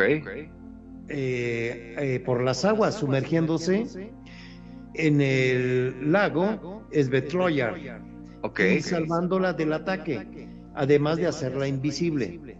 Desde entonces se dice que solo los más puros pueden encontrar esta ciudad. A ver, a ver, ahí está muy bueno, pero ¿qué clase de salvación es que te ahogues? No, No, te no mató dice- el otro, pero murió en No dice, no dice, no dice que, te- que se ahogó. Desapareció la ciudad dentro del lago y la hizo invisible. No especifica si viven, si no viven, si los mató o no los mató. Claro, pero ¿dónde nos llevaría la lógica, no? La lógica nos pues, llevaría que pues todos se acabaron este, convirtiendo en, en, este en pececitos borsch. Qué cosa tan terrible. Bueno, a lo mejor se hizo como una campana, ¿no? Y ya quedó ahí. Ay, los, ru- los rusos tienen muchas leyendas con sus lagos, ¿no? Hay unos, el lago este Boloshev o no sé qué, que tiene extraterrestres y cosas así. Ah, sí, sí, sí, no. ¿no? Este- Tunguska, al norte, Ah, bueno, Tunguska con el, con el, con el meteorito. Ese es tema de De euforia. euforia, exacto. Es correcto, correcto. Ok. Bueno, bueno. Eh, ¿Qué opinas, Magnum? Terrible, la verdad que me quedé pensando porque es como que diga, no sé, estás en una guerra, te vienen a atacar y dice no te preocupes, yo los salvo y los prende fuego a todos. Sí, claro, claro. Pues sí, oye, me quemaste, bueno, pero te salvé. Bueno, pero te salvé. te mató, te iba a cortar, te iba a preguntar, te iba a preguntar si era bella. Si ya saben cómo soy, ¿para qué me invitan? Claro. Correcto, correcto. Bueno, vamos con número 6. El príncipe Iván y Koschei el inmortal. Ok. Cuenta la leyenda que el príncipe Iván Zarevich prometió a sus padres antes de morir que buscaría esposo para sus tres hermanas.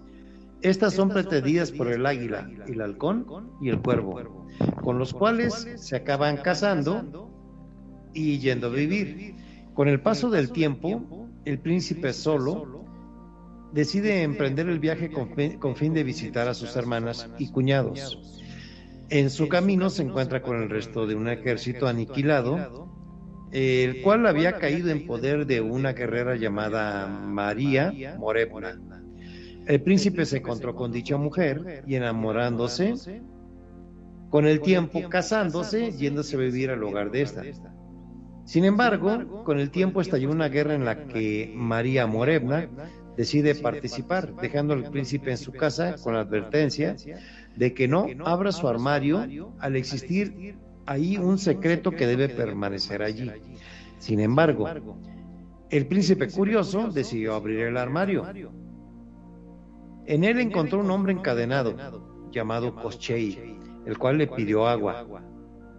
Tras dársela, de pronto rompió las cadenas, se desvaneció mágicamente, tras lo cual secuestró a la esposa del príncipe. El príncipe decide ir en su búsqueda, pasando por su camino por las casas de sus hermanas, cuñados, dejando atrás de sí diversos objetos. Encontró el castillo de Koschei y se llevó a su amada, pero fue atrapado por el hechicero y su veloz caballo. Este vuelve a llevarse a María Corebna, perdonando al príncipe, dado que había saciado su sed cuando estaba encadenado, el príncipe volvió a repetir el rescate dos veces más, eh, siendo siempre atrapado por el brujo. y en la receta ocasión este terminó descuartizándole y lanzándose al mar. Sin embargo, los cuñados de Iván observaron que los objetos que les dejó de plata se oscurecieron, a los que acudieron posteriormente eh, lograron devolverle la vida gracias a las aguas eh, de la vida y de la muerte. El príncipe entonces acudió a Baba Yaga para que le otorgara un caballo más rápido que el de Cochei. A lo que la bruja decide que sí, consigue vigilar a sus yeguas y en tres días se lo daría, aunque en caso contrario lo mataría. Este logró con la ayuda de varios animales eh, los cuales les había prometido ayudarles si no se los comía, eh, su, su, cometido, a pesar de, que la bruja lo había amañado. Sin embargo, ella quería matarlo igualmente, algo que hizo que iban robar el caballo y huyera. Eh, conseguido el corcel, Iván rescata a su esposa y durante la huida mata a Koschei con una cos del caballo. Tras ello, descuartiza el cuerpo y prende fuego a los pedazos. Ya libre, la pareja pudo volver a su hogar y vivir felices. Una historia. ¿Qué, historia, ¿eh? O sea, ¿cómo pueden vivir felices? Que descuartizó al otro, pero bueno. bueno. Hay varias con esa historia. Y Son detalles. Todo por soltar al Koshei cuando le dijeron que no abras el armario, pero ahí va. Exacto, el, el kosher, ¿no? Era kosher. Pero fíjate qué interesante que, que, va a buscar a otro personaje de la, del folclore. Sí, sí, ándale, es lo que te iba a comentar. Sí, no, no, no. A, Baba Yaga hay un crossover ahí muy interesante que yo no a ahí de cuenta que Superman se apoya con Batman. Sí, yo no había visto eh, eh, otro folclore donde se juntaran más que las películas, ¿no? Como por ejemplo las películas del Santo, donde juntaban al hombre lobo, ¿no? Ni los gringos se les había ocurrido eso. Pero hay algo bien interesante. Tiene una canción esta, esta, esta leyenda, ¿no? Seguramente es la de que la Sierra Morena, María Morena. María Bonita. María Morena. María Morena, sí, así se llama la de la participante. Muy bien, vamos con los siete gigantes de los Urales. Ok. Una de las consideradas como maravillas naturales de Rusia es Mampupu Nayor. La cual tiene su propia leyenda. Cuenta la leyenda que el pueblo Mansi vivía en las montañas. El líder del pueblo tenía dos hijos, uno de los cuales era una muchacha del cual se enamoró de uno de los gigantes de la zona, llamado Torep. Este le pidió al padre de ella la mano de la joven, pero el padre se la negó. Furioso, el gigante llamó a sus hermanos, que eran cinco, y junto con ellos intentó raptar a la joven y empezó a atacar al poblado. Los habitantes huyeron, pidieron ayuda a los espíritus. Al día siguiente, el otro de sus hijos del líder comandó un grupo de guerreros para hacerles frente, llevando el joven una espada mágica otorgada por espíritus y un escudo. El joven levantó la espada y de ahí surgió una luz que convirtió a los seis gigantes en piedra. pero por contra su uso implicaba que su portador también lo haría. Esto explica por qué son siete los montículos observables de los montes Urales. Vámonos. Sí, qué, qué buena historia. Y de Ay, hecho esto remite, remite a otra historia, bueno, que esto es un caso de la vida real. Eh, uno de los montes se llama Otorten, que quiere decir en Mansi, no vayas ahí.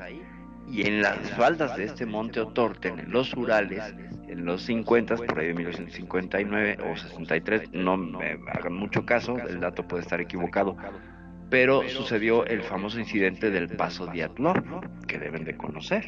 Estos expedicionarios rusos que los encuentran fuera de sus casas de campaña, que eran expedicionarios este, pues, ya experimentados, y que los encuentran como si los hubieran arrojado contra las piedras, y sin lengua y sin ojos, y que es una cosa Hasta impresionante. Conocían hasta desnudos. Es una cosa, para mí, uno de los casos más impactantes que he leído, el caso del Paso Diatlov, y mira, es el origen del nombre, ¿no? Bueno, de cómo, cómo este, salieron estos gigantes, pero cuando vi lo del pueblo Mansi dije, esto tiene que ver con el paso de Atlov. Qué buena está. ¿no? Muy buena. Muy. Muy bueno. Muy bien. Seguimos. La leyenda de la novia del fantasma. Ok. Ah, mira vos. Es- es Ahora hasta probable- los fantasmas tienen novia. Sí, Sí. claro. También ¿Cómo tiene no? su corazoncito. Pues, ¿No viste, no viste actividad paranormal que le andaba ya agarrando sus melones a la chica del fantasma, ¿no? Y que hay un caso de la vida real de una mujer que fue abusada por una entidad. El ente, el ente. El ente, ajá. En- en- Documentado. Está documentado, sí, sí, sí, eso es Lo, lo, lo congelaron con hielo seco Ajá. y era un tipo como de tres metros. ¿En serio? Wow. Sí, sí, lo, lo- con hielo seco. Lo Lo llevaron a la calle, ¿verdad? criogenizaron, sí. Sí, está Wow. documentado, ¿eh? Y lo, o sea, lo, lo pudieron meter preso al violador. No, Bueno, así como no, preso no, pero... no, pero sí lo localizaron. O sea, lo ubicaron que era una entidad que no era de esta, de esta dimensión. Y si medía tres metros, no me Bueno. quiero imaginar lo que era allá abajo, ¿no? Claro, imagínate nada más, estaba pero re bien, traía unos aéreos, aeros, perdón. Es- es- sí, no, a ver, además, ¿cómo procesas judicialmente a la entidad? A ver, te traigo este bloque de hielo seco co- que corresponde al indiciado, ¿no? Y vamos a proceder con el, este, ¿Te acordás la película esta de, de ¿cómo es? Eh, Sylvester Stallone, que a él lo habían crio... crio El juez. el juez, no, el juez No. Dredd, pero tiene otra también que sale con este Denzel, no, de- con este otro, eh, Wesley Snipes. Es. Ese, ese, ese. Pero el no es demoledor, el- el demoledor. El demoledor. Esa, el demoledor. Es buenísima. Es- esa es película. buenísima. Esa película se la lleva Wesley Snipes. Que tenían uno- unos terroristas que hacían grafitis, ¿no? Y la ciudad era automatizada y borraba los grafitis. ¿Es esa? Esa misma. Vivían en paz todo y no había gente mala. Sí, Y que pero ellos, no- ellos venían del mal. Que supuestamente ahí- Sylvester Stallone no sabía cómo limpiarse el trasero, que porque había tres, tres caracolas supuestamente y que con eso en el baño. tenían sexo. Que el Claro. intercambio de fluidos, ¿no? Era tántrico, era tántrico. Sí, era un sexo como tantra. Y, esta chica que sale ahí es muy guapa, es una actriz más o menos conocidilla, que trae el cabello negro y este y guapita, guapita. Ahorita me acuerdo del nombre. ahorita Sí, cómo no, la que, la que hizo la película con Keanu Reeves, eh, Ah. Velocidad. Ajá. No me acuerdo cómo se llama, pero bueno, ahorita lo vemos. Bueno, es probable que muchos de los lectores de, eh, eh, eh, ahorita y de los radioescuchas Ah, pues nada más Sandra Bullock. Sandra Sandra Bullock. Bullock. ah, si han visto la novia, eh, la novia cadáver de Tim Burton, sí, Fantasma de la novia. Sí, sí, sí. Lo que seguramente no sabrán que su historia está basada en gran medida en una leyenda o cuento ruso. Fíjate. Este, a su vez, está basado en los asesinatos de las mujeres judías cuando iban camino a su boda ya vestidas con el traje, con su traje nupcial. Eh, es así como el hecho de que exista la tradición de enterrar a los muertos con las ropas con las que habían muerto, como las mujeres que eran asesinadas eran enterradas con su vestido de novia. Dice la leyenda que un día la joven que iba a casarse junto con un amigo al pueblo, donde se encontraba su futura esposa, encontrándose con una rama que se amejaba a un dedo.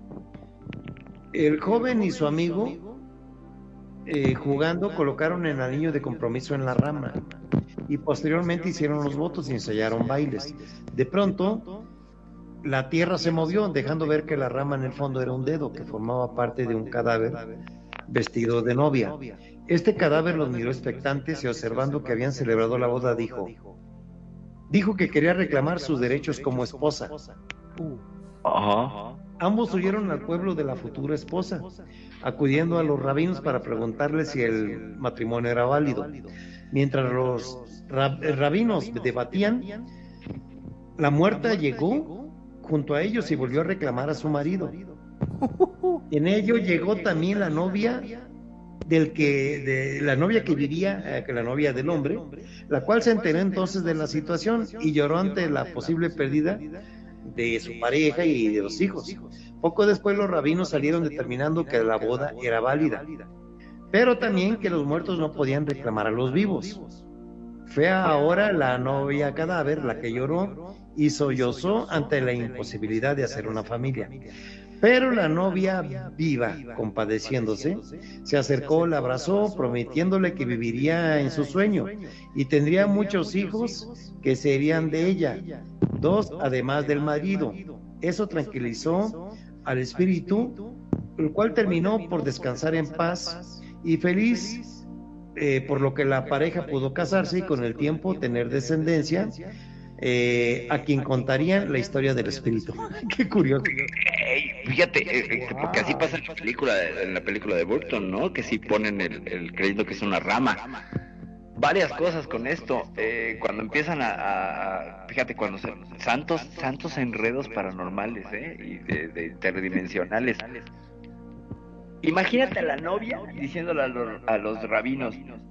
Pero es que mi esposo quiere agarrarle el rabino a la muerta.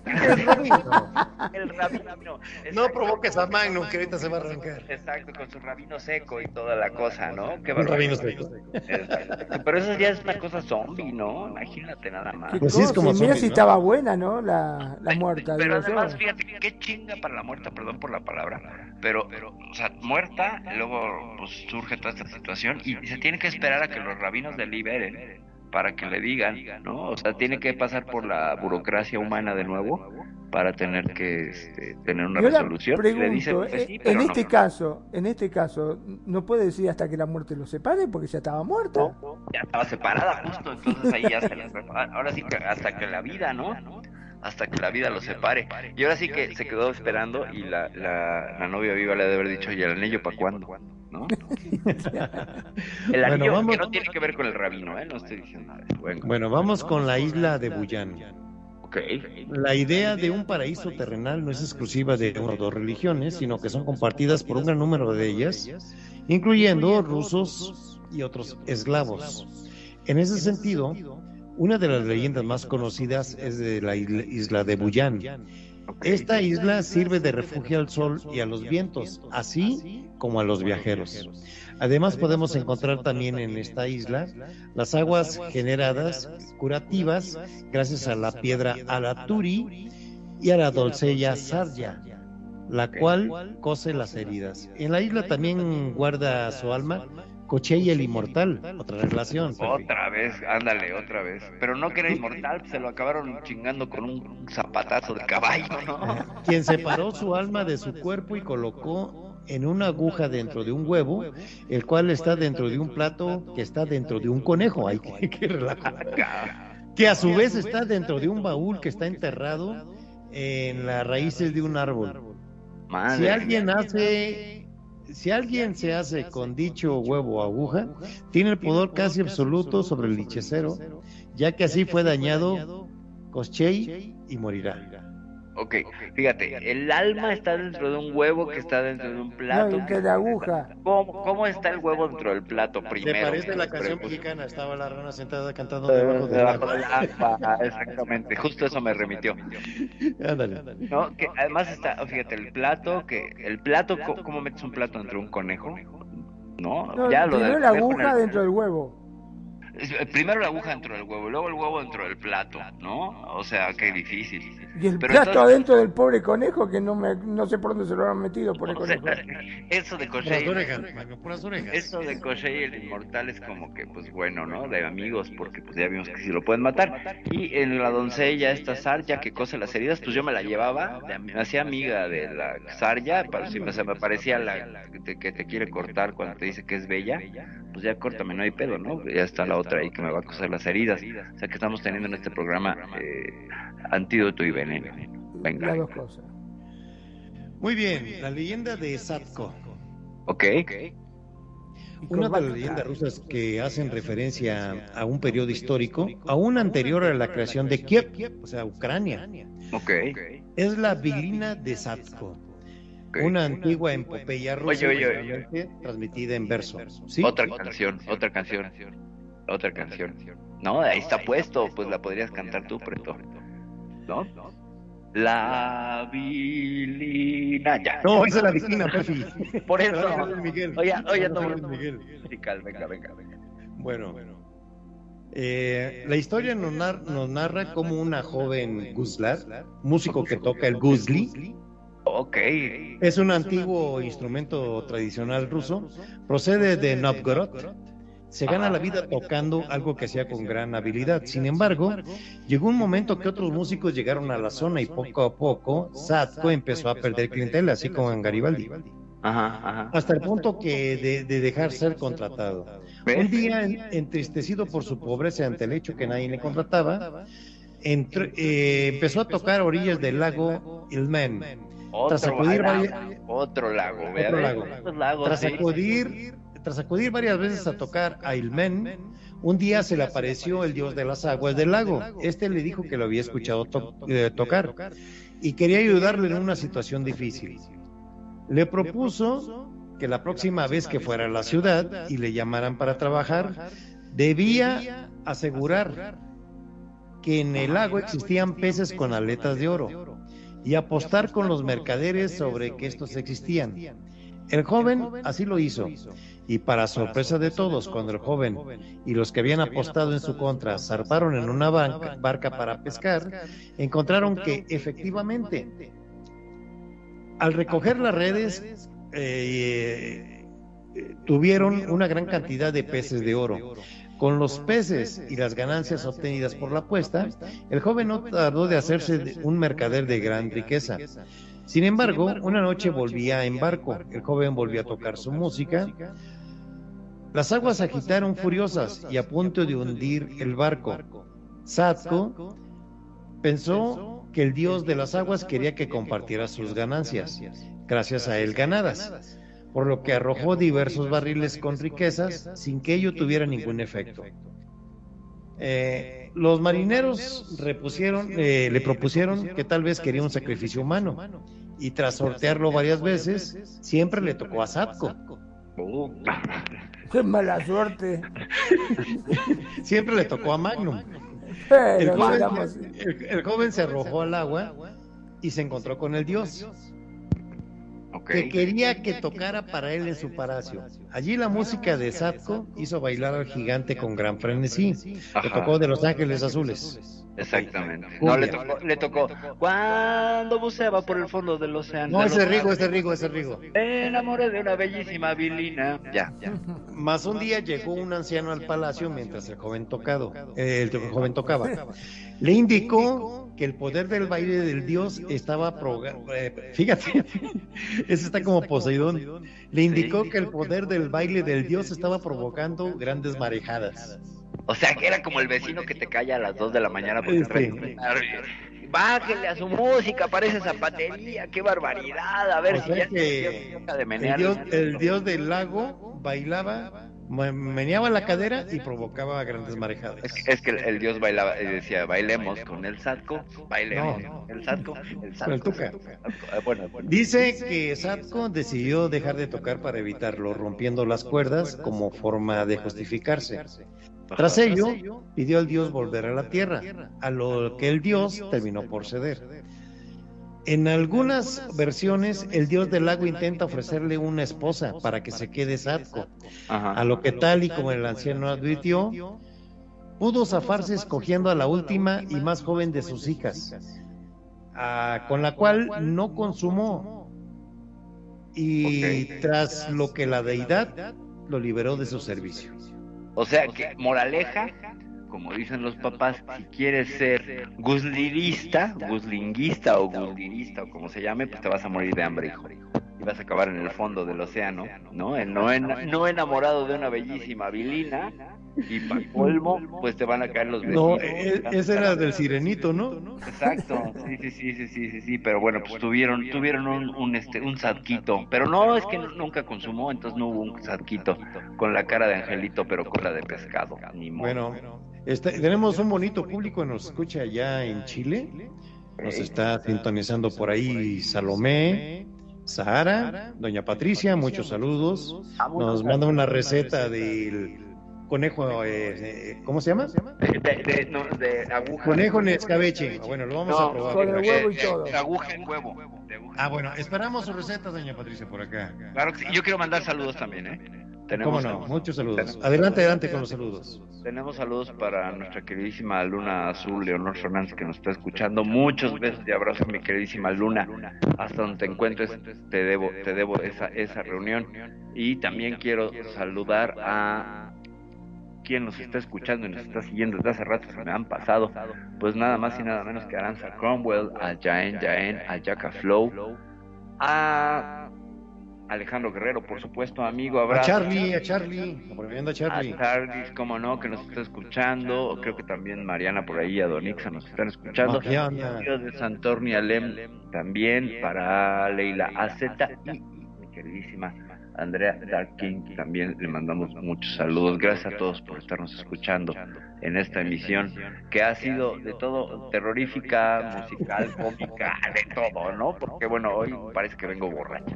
O, o sea, profetizamos la semana pasada que íbamos a hacer mu- muchos eventos, ¿verdad? Este, de este tipo, muy variados, pues, y tenemos un amplio repertorio de muchos temas que siempre nos apoyamos nosotros con algunos apuntes y nos atrevemos a nosotros a nuestro criterio a desarrollar, ¿verdad?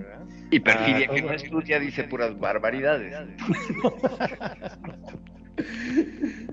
No, muchas gracias a la familia Clisi allá en Chile por estarnos sintonizando semana a semana.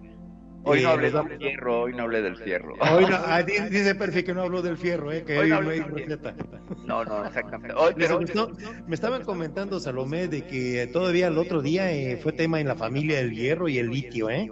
Qué maravilla. Bueno, sí, yo tengo problemas con el litio, se nota, ¿verdad? Tengo que ir a tomar unas pastillas porque se me acaba la cantidad de litio y empiezo a decir pues un montón de zarandajas, tonterías. Beto, por favor, continúa.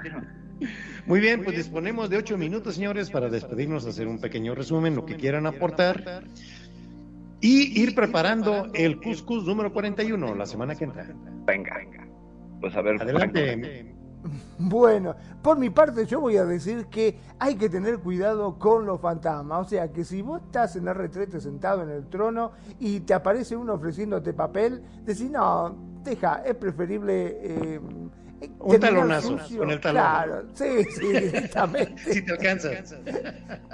antes de que te corten algo, porque siempre la alternativa este, japonesa es corte.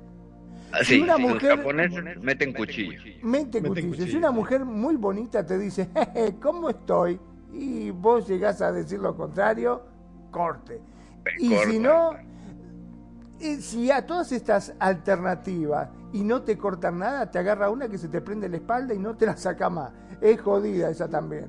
Es complicado. Así que que, por favor, cuando vayas a Japón, fíjate bien lo que haces, con quién lo haces y ojo con andar metiendo los anillos en cualquier ramita porque se te aparece un- una En Rusia.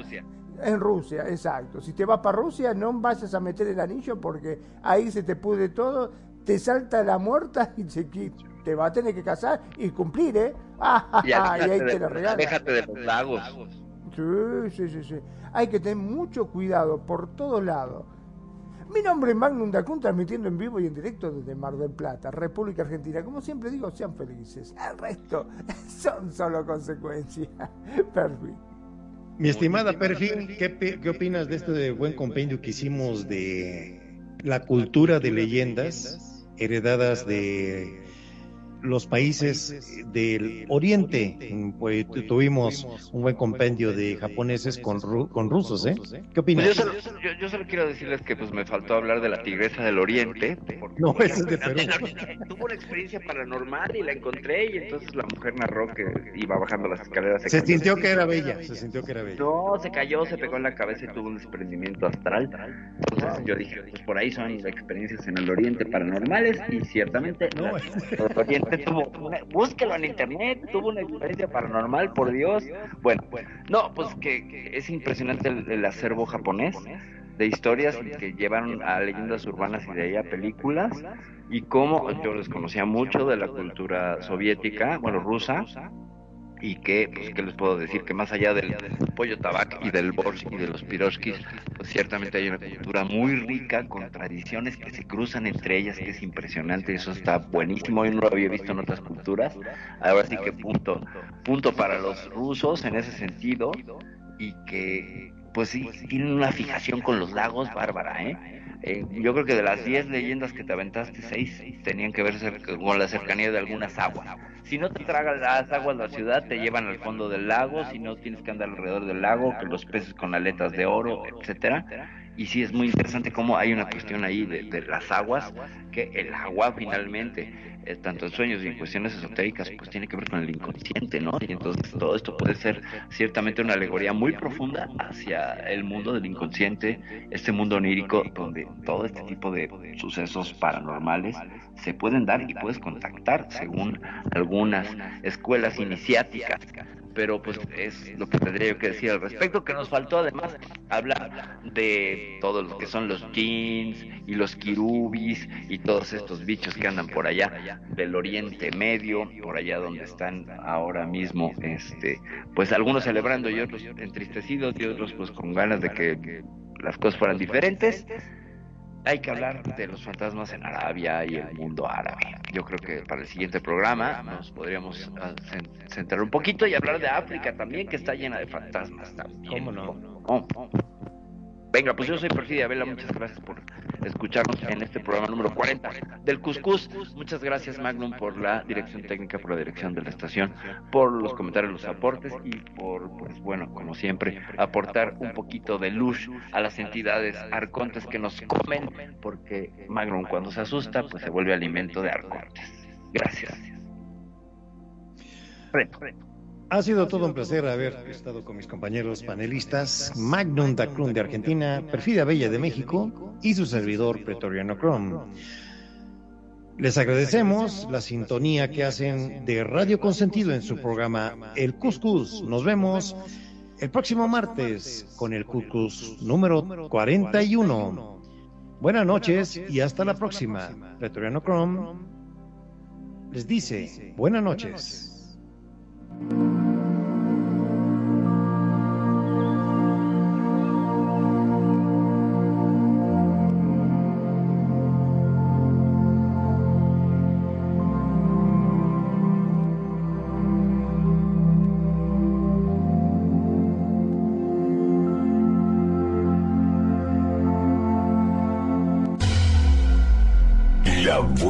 Música.